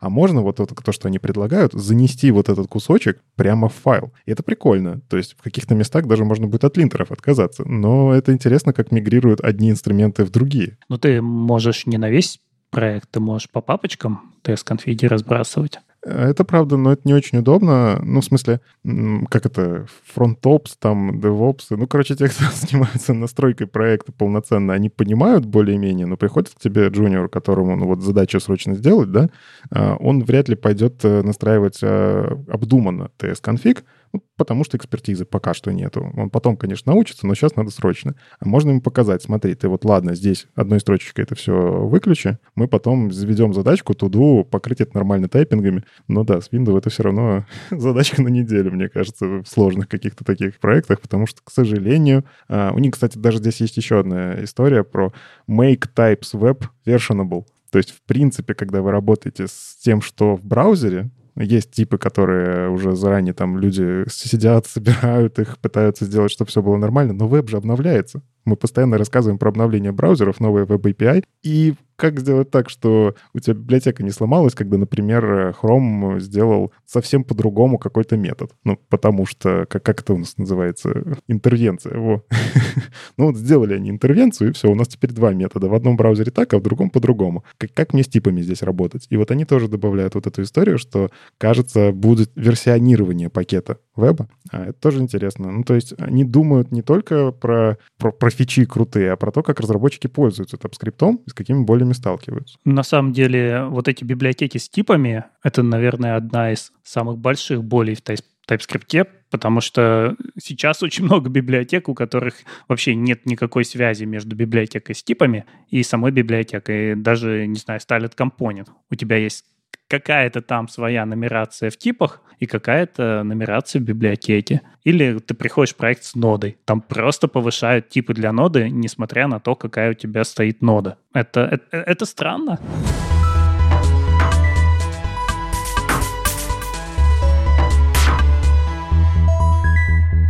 Слову, еще про один э, блок, который скорее инженерный и от человека, который непосредственно реализацию писал, чем такой научно-популярный, как мы иногда обсуждаем статьи, а это скорее научный или от инженера. В общем, Дилан э, Азабани у себя в блоге некоторое время писал про то, как идет внедрение псевдоэлементов в, в Chrome которые позволят вам, допустим, подчеркивать э, грамматические ошибки в стиле Word. То есть, типа, слова сомнительные зеленой э, линии волнистой, слова с ошибками красной волнистой линии и так далее. Это все на самом деле вылилось э, в большую спеку, или точнее вылилось из большой спеки, э, связанные с, со знакомым нам псевдоэлементом э, selection – если вы пользуетесь этим псевдоэлементом, он позволяет вам а, покрасить выделение пользовательской на странице каким-нибудь, не знаю, фоновым цветом, например. И, допустим, если у вас тема сайта не знаю, какая-нибудь розовенькая, вы берете и красите, и так пользователь, выделяя текст на вашем сайте, получает текст, текст розового цвета. Потрясающе. Ну и не забыть, конечно, еще покрасить а, текст подходящий контрастный цвет. Вот. Если этот псевдоэлемент существует у нас уже давно, то на самом деле его поведение будет еще еще меняться немного, вернее, как там стили работают, а с внедрением новых псевдоэлементов. И на самом деле в том самом хроме, который мы сегодня обсуждали, 105-м, который вышел как раз в конце августа, где поддерживается контейнер Queries, HES и так далее, там еще поддерживается новый псевдоэлемент, называется Highlight. Это не просто псевдоэлемент, это псевдоэлемент функция, куда можно передать свой кастомный highlight. В общем, сначала про него, поскольку он уже поддерживается, и на самом деле он поддерживается даже в Safari 14.1 за флагом, ну, можно в Technology Preview или в обычном Safari посмотреть. В общем, что он делает? Вы можете а, создать с помощью JavaScript новый highlight, а, конструктор там есть, и а, в него а, передать, где он там начинается, где он кончается, ну, в общем-то, range обычный а, JavaScript. А потом в CSS создать псевдоэлемент highlight, то есть два двоеточия, highlight в скобочках, и в скобочках упомянуть название вашего рейнджа, которое вы задали ему, создавая его из JavaScript. И в CSS вы можете задать этому делу стили. То есть, по сути, вы можете на странице насоздавать много разных выделений. Ну, например, э, вот мы сейчас используем для сценария Google Docs. И для того, чтобы наши реплики расцвечивать разными цветами, ну, не реплики, а темы, на которые мы говорим, у нас покрашены, допустим,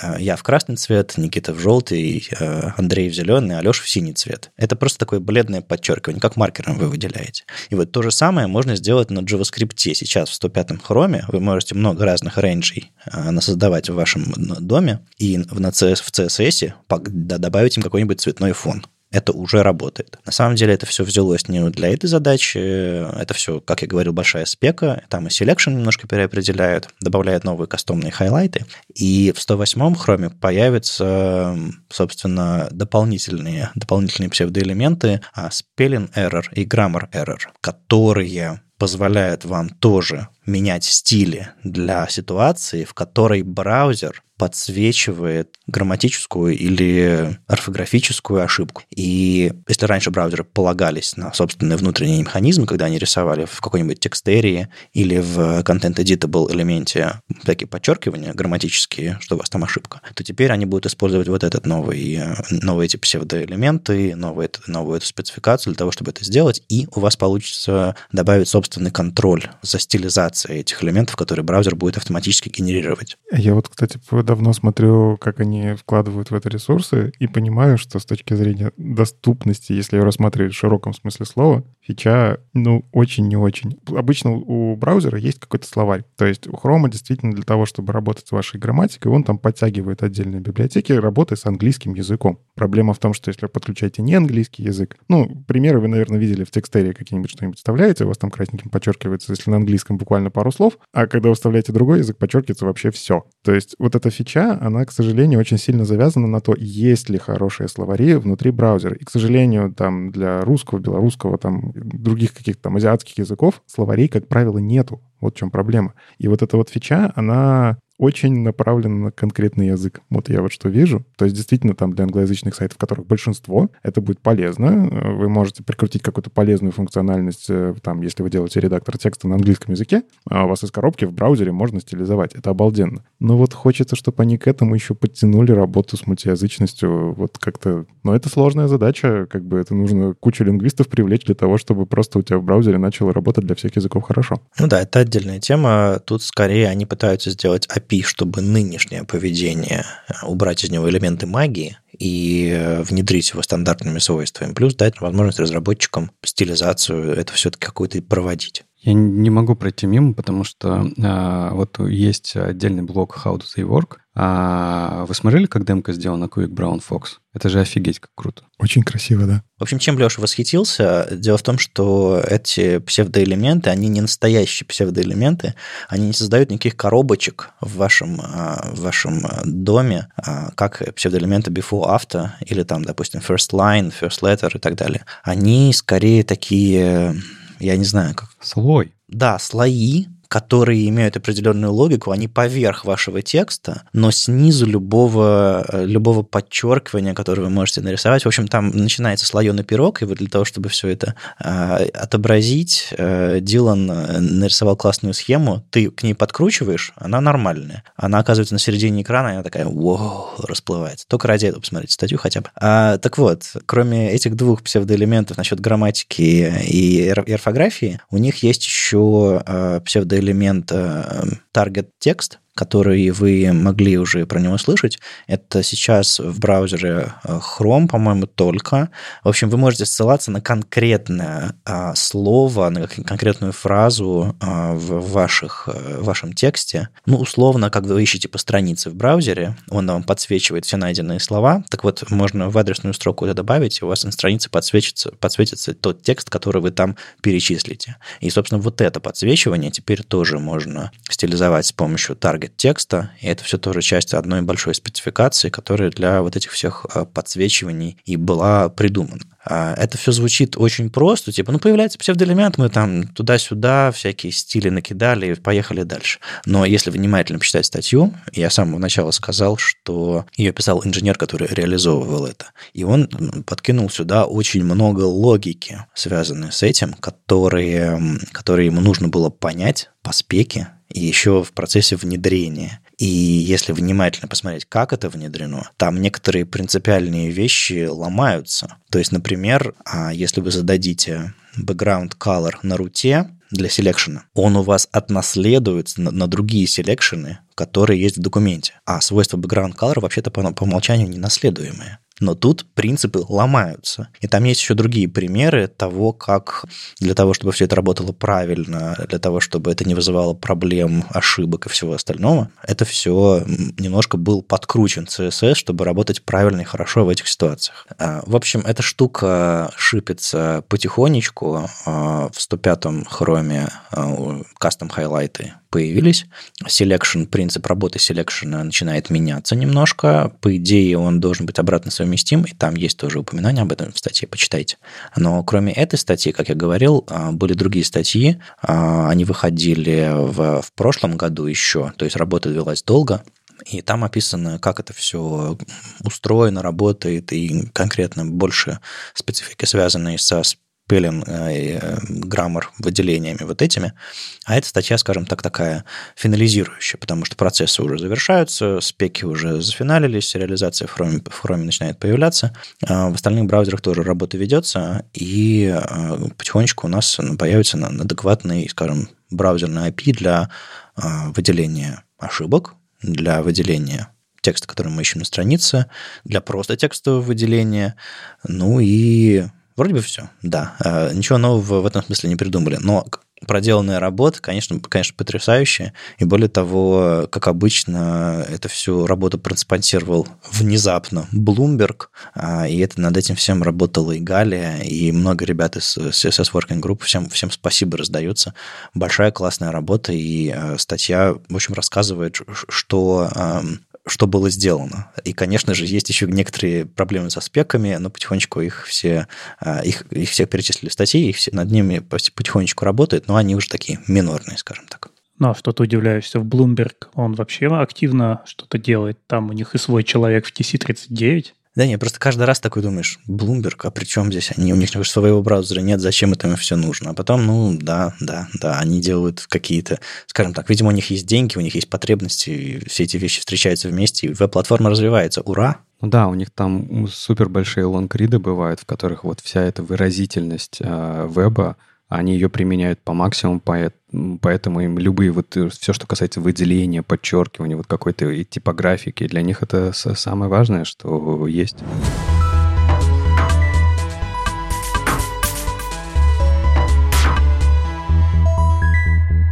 Еще из интересного, что появилось сейчас э, в таких э, статьях, вот я в Твиттере наткнулся, я подписан на Томаса Штайнера, потому что такой человек, который имеет непосредственное отношение к Гуглу. А, он рассказывает про всякие интересности, что там появляется в мире Fugu API, ну вот этот вот набор спецификаций, которые всячески отрицает Firefox и Safari. Вот, а мне они очень нравятся. Но, вот как мы сегодня уже говорили, у него есть э, свое PWA-приложение, которое превращает э, вашу растровую графику в SVG, и он нашел интересный ишью, который связан с тем, что и тут я, в общем, выключил куки, и у меня все сломалось. Хотя по факту его приложение, ну, ему куки не нужны. Ну, то есть э, зачем? Потому что это приложение, оно работает стендалон, э, как бы, но при этом куки выключаются, и действительно все ломается. И по факту Томас, вот что интересно, он, работая э, с гугловцами напрямую, он исследовал, а что же на самом деле Chrome выключает, когда вы выключаете куки. Он выключает вашу микроволновку из розетки в этот момент тоже. Не только, не только куки, судя по всему. Ощущение, что да, там действительно очень много. И вот мы все говорим, что там э, Chrome э, не хочет э, как-то бороться с куками, потому что у них все рекламное, но на самом деле они там, кажется, местами даже перестраховываются, хотя тоже сложно понять, правильно, неправильно. В общем, суть в чем? Если вы выключаете куки, вообще все куки в настройках, то у вас на самом деле выключается еще Local Storage, Session Storage, IndexDB, Storage, WebSQL, который вроде бы уже и выпиливает, но он выключается. Сервис-воркеры, а, приватная файловая система, вот это вот, которая, если вы с ней работаете, и WebKit Request File System. А куки не выключаются, да? Не, куки, кстати, тоже выключаются. Ну, то есть прикол в том, что это не задокументированная особенность. Ну, то есть э, выключить куки, ну, ты когда выключаешь куки, ты же не ждешь, что, не знаю, я когда захожу, выключаю действительно там просто лампочку, которая у меня горит, я действительно не ожидаю, что у меня микроволновка перестанет после этого работать, да?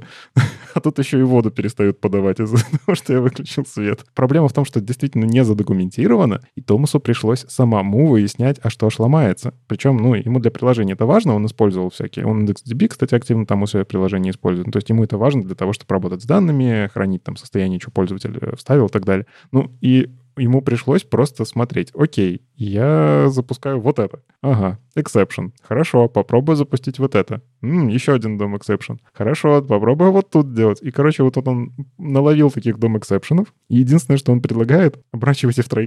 Ну, то есть все, что вы можете сделать, вы не можете проверить. Нет такого в JavaScript э, какого-то там if my cookie disabled, я не знаю, э, вы не можете просто посмотреть. Если вы обращаетесь к local storage, вы в этот момент, ну, вы не можете написать if local storage, вы уже обращаетесь к local storage, который вызовет DOM exception. И здесь приходится оборачивать все в try-catch, все вызовы вот такие, для того, чтобы у вас просто продолжало работать. А если вы еще на local storage завязаны, то вы с выключенными коками в принципе не можете работать. То есть, ну как работает полифил, например? Ты когда проверяешь, что какая-то возможность в браузере есть, если в браузере возможности это нет, ты подгружаешь полифил, ну или он у тебя уже сбандлен, а, и ты начинаешь его использовать. Но тут идет проверка, типа, поддерживает браузер что-то или не поддерживает. А сейчас получается, что если люди отключают себе куки, и у них там local storage перестает работать, браузер по-прежнему поддерживает, то есть проверки пройдут, какие-нибудь полифильные проверки, или не пройдут. У тебя бахнется exception. Ага. То есть у тебя не false, не false значение вып- выпадет, а у тебя прям упадет exception. Окей. То есть это довольно неожиданное поведение, потому что if а, window local storage проверить, в принципе, нормальная такая практика. Но тут у тебя просто код перестает работать. То есть это не браузер не просто прикидывается, что он эту фичу не поддерживает, он прям начинает валиться, валить твой код. По-хорошему, ты мог проверить, е- существует ли виндовый объект local storage, и никто бы не упал исключением в этом случае. Это вопрос, как ты это проверяешь. Но это не помогло бы, потому что он есть, но он не работает. Это как приходишь, не знаю, на, на, на почту, у вас типа э, принтер есть? Есть. Распечатать, а он не работает. Чему я удивился, когда Томас это все рассказал? Э, Ну, тому, что при выключенных куки вообще при недефолтном поведении браузера ты во- вообще очень сложно ожидать дефолтного поведения всей системы. Расскажу свой опыт. Я еще, не знаю, 10 лет назад или что-то типа того, когда работал очень много с local storage, а, обнаружил, что да, и правда есть варианты, когда он бахает исключения в браузере. И это не только тогда, когда ты выключаешь куки. Например, у тебя в системе места может не быть. И браузер тебе не кинет ошибку, он тебе не кинет false, он тебе кинет исключение. И почему-то я с тех пор как-то научился э, API вот таким вот не, как бы не верить до конца, потому что ты же это, ты у пользователя это все проверить не можешь. Более того, обычно методов узнать, типа, там, что там с квотой или еще какие-то такие вещи особо не присутствует. И появилась какая-то такая практика, ну, это вот, знаете, когда э, разработчик становится недоверчивым, он начинает перепроверять все данные пользователя, он начинает перепроверять все данные э, работы API и так далее, и так далее. Ты такой берешь и просто делаешь э, несколько враперов вокруг local storage, которыми и пользуешься. То есть у тебя потом в коде обычные методы а, там, не знаю, get там, set там, и вот с другими похожими API та, та же самая история, но все это проворачивается всегда через э, инициализацию, да, где проверяется, вообще эта штука существует или нет. То есть вот, да, try-catch'ем правильно Томас говорит, что это единственный, к сожалению, способ в браузере сейчас а, убедиться, что у тебя этот API вообще существует. А мы сейчас говорим про э, те API, которым нельзя доверять. Э, Как бы мы их могли назвать? API-хранилища или любые браузерные API, там типа дома API или, или что? Ты, ты всему не доверяешь или только как конкретным, которые... Вот как бы ты их описал? Давай, давай я скажу. А, во-первых, ты не все API у себя используешь в приложении, да, то есть это всегда, это не значит, что тебе надо все, все вообще проверить. Ну, условно, документ get element by ID. Если он перестает работать, потому что я какую-то галочку в настройках поставил, это, это как бы что? Хороший, хороший вопрос. Этому ты доверяешь, да? Но, например, примеры с э, каким-нибудь э, получить геолокацию, который по HTTP тебе не, не по HTTPS, да, он тебе тоже ведь исключение выкинет. Пр- проблема в чем? Вот если бы такие вещи тебе кидали фолса, или там, типа, не знаю, какие-то ошибки обычные, у тебя бы было бы с этим все в порядке. Когда у тебя происходит исключение, у тебя же останавливается работа всего основного потока. У тебя нет возможности не обработать эту ситуацию. Ну, то есть надо всем тестировщикам раздать инструкции, типа, э, или написать автотесты, которые выключают куки, или выключают еще что-нибудь. Ну, то есть я понимаю, когда ты выключаешь JavaScript, у тебя вообще все встает колом. Как бы, ну, тут, тут главная проблема, что, типа, это не задокументировано. Почему мы разделяем отключение JavaScript и отключение кук? Вы выключаете базовую функциональность браузера. И да, все ломается, да, он выбрасывает исключение. Он так и должен себя вести, потому что вы его ломаете в этот момент. И если вам не нравится, что браузер про вас что-то помнит, используйте браузеры такие, как DuckDuckGo, которые просто затирают куки после окончания работы со страницей. Геолокация — это другой вопрос. Геолокация вас реальном времени показывает и куда-то может пробросить, что страшного, что куки пишутся, если мы их потрем, когда выйдем. Вот Ну, потому что ты заходишь, ты заходишь на сайт, а он тебе всплывашка, типа, разрешить куки. Ты такой, офигеть, за мной следят. То есть у пользователей уже появилась идея куков, и они такие берут название, слово кука, идут в настройки и выключают это, и чтобы браузер, не знаю, поп-апы не показывали. А тут выясняется, что э, настройку-то по-другому назвать надо было не выключить куки, а выключить вообще, запретить браузерам хранить у вас данные на, на, в браузере. Ну, а сервис-воркеры тут при чем? Типа и сервис-воркеры. Вадим, ты очень правильную вещь сказал, которую я хочу отметить, про всплывашки. Вот здесь я очень рекомендую разработчикам как раз пользоваться браузерами такими, как DuckDuckGo, чтобы посмотреть, нет ли у них на сайте этих самых всплывашек, потому что некоторыми поисковыми системами невозможно пользоваться, потому что ты заходишь в них с DuckDuckGo, и они тебе фигачат эти всплывашки. Поставить нас основным поисковым движком – да блин, у меня нету кук, я не могу вам сказать, что вы мне не нужны. Вот, вот это, это другая проблема. Знаете, что мне кажется? Во-первых, Андрей, мне кажется, что ты немножко не с того края зашел, что типа, что за идея такая отключать куки, используйте просто правильный браузер. Ну, есть же такая возможность в браузере. Я имею право как пользователь пользоваться своим браузером и настраивать его как хочу. Почему у меня должно все сломаться? У меня же Google передо мной отвечает, что если я пользуюсь их браузерами со всеми возможностями настроек, которые есть в этом браузере, они мне показывают интернет. Это так или не так? Так. А почему все ломается? Потому что разработчики не знали. Ну вот, то есть, типа, мне кажется, ну, просто, Андрей, ты как будто бы переложил вину на пользователя, что, типа, какого фига ты ходишь с выключенными куками и, типа, ожидаешь, чтобы все работало. Мне кажется, смотри, типа, тут давай не будем говорить про пользователя вообще. Пользователь делает, что хочет, правильно же? Мы говорим только про разработчиков. И мне кажется, разработчики должны просто, ну, во-первых, должно быть знание, да, что есть API, у которых есть э, ситуации пользовательские, в которых они могут раб- не работать, не только выключенные куки. Это у каждого API на самом деле свой набор таких ситуаций. Очень фигово, я согласен, что они не задокументированы. И мне кажется, не задокументировано гораздо большее количество этих ситуаций, чем о которых мы говорим. И тут дальше вопрос, что делать разработчикам-то? Быть параноиками вообще во всем? Это фиговая история, потому что как бы, ну, слишком много кода, слишком много ли, лишних проверок и так далее, так далее. Ты не хочешь это всего делать. Но, наверное, ты должен вот думать, какая часть... Э, я, я всегда сторонником был э, прогрессивного улучшения в, с точки зрения э, функциональности сайта, да. То есть если я могу вырубить э, local storage, у меня, э, типа, насколько мое приложение должно работать и существовать без local storage. Мне всегда нравилась идея, что э, если это не критическая функциональность, то оно должно работать. И дальше как бы задача разработчика сделать так, чтобы а, приложение понимало, local storage вообще можно с ним сейчас работать, с этим пользователем или нет. И ты как бы подстраиваешь свой, свой функциональность сайта в зависимости от этого. Есть критические API. Ну, например, говорить о том, что показывать карты, возможно, без геолокации не имеет смысла. Хотя тоже имеет смысл, человек может просто изучать карты, да, то есть не обязательно показывать его место. А, но, опять же, наверное, есть такие ситуации, когда, ну, вот какой-то API становится критическим. Тогда эти ситуации надо ловить и прямо пользователю рассказывать о том, что происходит в его браузере и почему ему нельзя пользоваться этим сервисом из-за настроек, которые он выбрал. Ну, то есть, мне кажется, это на стороне разработчика в первую очередь, и он должен осознанно подходить к проектированию э, исключительных ситуаций своего приложения. Но все-таки мы упираемся в то, что э, очень как-то непредсказуемое поведение. Ну, то есть, у меня нигде не было написано, что когда пользователь выключает куки, условно, я, допустим, там разработчик, который опирается на куки, э, потому что ну, вот это критическая функциональность моего сайта. А нужна она вот для чего-то.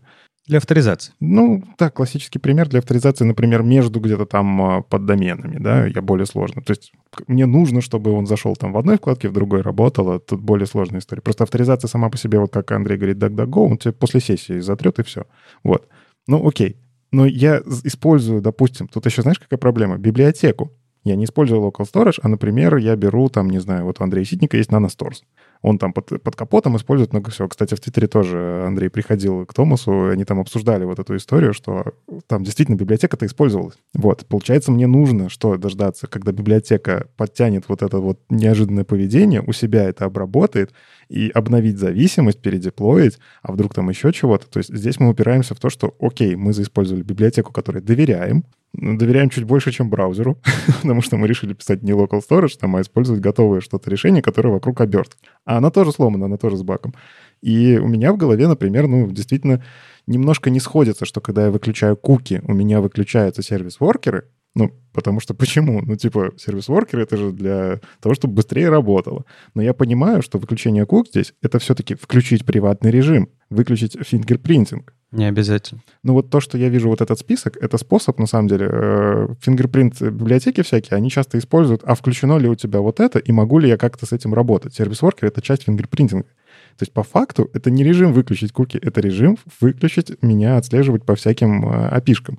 И то, что оно бросает exception ы, оно, скорее всего, какие-то библиотеки-то, которые занимаются fingerprinting ом, ломает. Но не только их, но и сайты тоже ломает. В общем, тут очень сложный такой подход, и все обмазывать try-catch ами — try-catch медленный. Да, да. Ну, то есть, если мы, опять же, говорим про какой-то просто лендинг, там никто не заметит. Если мы говорим про сложное, высоконагруженное приложение, где тебе каждая миллисекунда важна, ты не можешь все обмазать трекэтчами. Это кэч тяжелый очень. Так подожди, а что лучше-то в таком приложении упасть, что ли, для пользователя? Сделать не, э, непредсказуемым поведение системы для пользователя, он же не откроет консоль, он не увидит, что там упала ему красненькая ошибочка. У него просто твое приложение, он будет жамкать по всему, а оно будет совершенно неясным образом работать. Будет ли вообще? Если вообще загрузится. Лучше, чтобы if работал на проверку. Ну, то есть вот тут тоже такая непонятная. Я понимаю, что if на проверку улучшает фингерпринтинг и так далее, да, но э, люди, которые этим занимаются, они найдут способ и трекетчем это определить. Ну, то есть для них это вообще не беда. Да, ну, с точки зрения действительно людей, которые делали эти библиотеки в браузере, правильнее было бы бросить не exception, а нормальную ошибку и мы бы подключили бы библиотеку, а она уже на вызов сказала бы, я не могу включиться, потому что у вас отключены куки. И мы уже побежали. Тогда у нас не было бы этой дорогой ошибки через try-catch. Да. А в данном случае, да, у нас э, уже в самом дизайне указано, что-то случилось очень плохое, и все сломалось. Это любой эксепшн. Кстати, про куки. А, тут еще такое дополнение от Томаса Штайнера. А, ну, есть с куками два способа работать. Один, который работает, и второй, который не работает, но красивый. Ну, куки Store API. А, я просто как-то в нем тоже разбирался. Это API, которая работает только в Chrome, и то не целиком. Суть в том, что когда вы работаете документ куки и пишете что-то, когда куки выключены, вы получаете потом пустую куку. Угу. Ну, то есть тоже, на самом деле, не самое очевидное поведение. То есть мне, чтобы проверить, что куки, в принципе, работают, мне нужно записать и проверить, записалось ли. На каждую запись такое проверять, я с ума сойду. Заснузили ошибки. Ну, типа того, да. Он просто молча падает. Точнее, молча... Не, вот он как раз-таки не падает, в этом месте все нормально. Он ничего не делает. Это самое худшее, что он мог бы делать. Не, ну э, что может быть хуже эксепшена? Это все-таки немножко лучше, нет? Нет, это хуже. Типа говорить, что все нормально и ничего не делать. И типа делать вид, что система работает. Это самое худшее, что может быть. Уж лучше упади. А вот Cookie Store API падает с exception, ну, то есть новая API как раз-таки уже там, видимо, подкрутили вот эту историю. Да, а, вы пытаетесь установить куку, он бахнется. А потом уже, если вы захотите получить куки, он вам вернет пустой список. Ну, то есть нет ничего. Но он хотя бы в момент установки, он такой, э-э-э, не могу. А знаете, что самое сложное во всей этой ситуации? Это объяснить вашему менеджеру, почему мы должны потратить кучу времени для того, чтобы обработать вот эти все ситуации из-за вот одного человека, который ходит на наш сайт, отключая куки. А может, такого человека вообще не существует? Если это SEO вашей компании, то тогда этот тикет получает высокий приоритет. Но подождите, а в приватном режиме же все работает, просто оно сохраняется в рамках сессии да? Да, оно трет куки, выходя из сессии, оно не отключает их. А это вот именно режим, когда, я не знаю, ты в машине можешь сесть у себя и выдрать предохранитель, у тебя отключится ABS, ESP, не будет пищать, что у тебя ремень воткнут. Но это же твоя машина, ты можешь это сделать. Но когда ты попадешь в аварию, как бы ты сам виноват. Знаете, мне кажется, здесь вот для того, чтобы все участники этого процесса э, получали то, что они хотят, не хватает как раз некоторой открытости, да, в каком-нибудь условном МДН о том, что будет происходить в таких случаях. Потому что если бы разработчики, вы правильно говорите, если бы разработчики знали о таком поведении, и вообще, если честно, если бы все исключительные ситуации работы с API были бы где-то описаны в нормальном виде, вообще цены бы этому не было. В этом же основная проблема. Ну, я плохо себе вижу спеку, которая говорит, что, типа, если у вас в браузере их настро... настройка выключить куки, то выключайте вот это, вот это, вот это, или как? Не, не, не спеку. Пускай, типа, а, кастомное поведение исключительных ситуаций каждого конкретного браузера. Can I disable, да, нужно сделать сервис? Can I exception? А, вариант. Ну, в общем, э, никто не ожидал, все офигели, и не очень понятно, что делать дальше. Классно. С вами был 334 выпуск подкаста «Веб-стандарты» и его постоянные ведущие, не только менеджер Алексей Симоненко. Сам по себе Вадим Макеев. Доброжелюбный бородач Никита Дубко. И мифический фуллстек Андрей Мельхов. Слушайте нас в любом приложении для подкастов или на ваших любимых платформах. Не забывайте ставить оценки и писать отзывы. Это помогает нам продолжать. Слышимся на следующей неделе. Пока. Пока. Пока. Пока.